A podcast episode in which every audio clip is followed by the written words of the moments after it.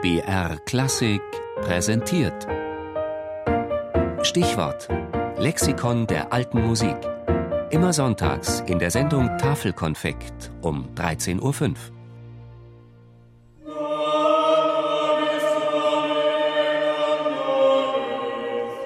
Organum, das.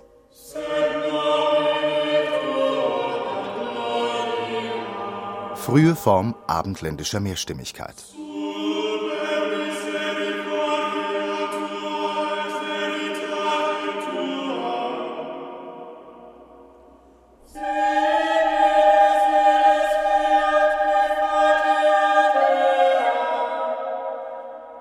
Der Begriff Organum stammt aus dem Griechischen und bedeutet das Instrument.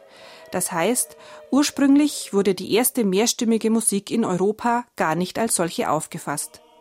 Die gespielte oder gesungene Begleitstimme wurde lediglich als eine Verstärkung der Hauptstimme empfunden.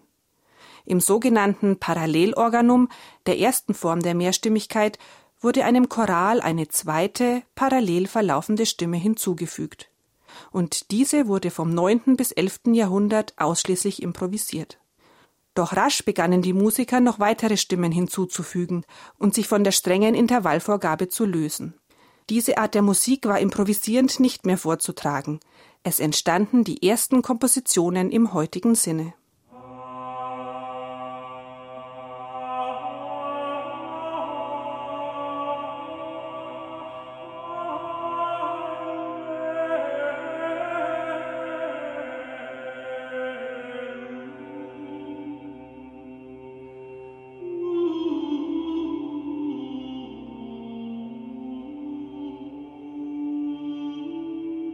Zusammen mit dem Komponieren entwickelte sich auch das Verständnis einer Autorschaft für ein Stück Musik. Die frühesten bekannten Komponistennamen sind uns aus dem 12. Jahrhundert überliefert. An der Kathedrale Notre Dame in Paris wirkten nacheinander die Magister Leonin und Perotin. Leonin entwickelte das Parallelorganum weiter. Die Grundlage seiner zweistimmigen Musik ist eine gedehnte Melodie, die der Liturgie entstammt. Diese Melodie bildet als Unterstimme die Basis für eine frei komponierte Oberstimme in lebhafter Rhythmik. Leonin stellte seine Kompositionen zu einem Jahreszyklus zusammen und veröffentlichte sie unter dem Titel Großes Organumbuch. Sein Nachfolger Perotin erhöhte die Anzahl der Stimmen auf drei, später sogar auf vier. Dadurch war die freie Rhythmik des gregorianischen Chorals nicht mehr anwendbar.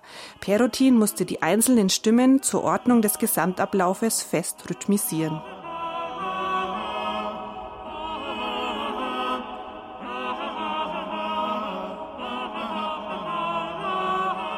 Perotin setzte außerdem die theoretische Arbeit seines Meisters Leonin fort. Ein anonymer Musiktraktat aus jener Zeit würdigt die Verdienste dieser beiden ersten bedeutenden Komponisten der Musikgeschichte. Und merke dir, dass der Magister Leoninus, wie berichtet wurde, der beste Organister gewesen ist. Er verfertigte den Magnus Liber, der Organer, zur Bereicherung des Gottesdienstes. Und dieses Buch blieb in Gebrauch bis zu der Zeit des Perotinus Magnus, der dasselbe gekürzt hat und viel bessere Klauseln und Punkte schuf, weil er der beste Diskantor war, sogar besser als Leoninus.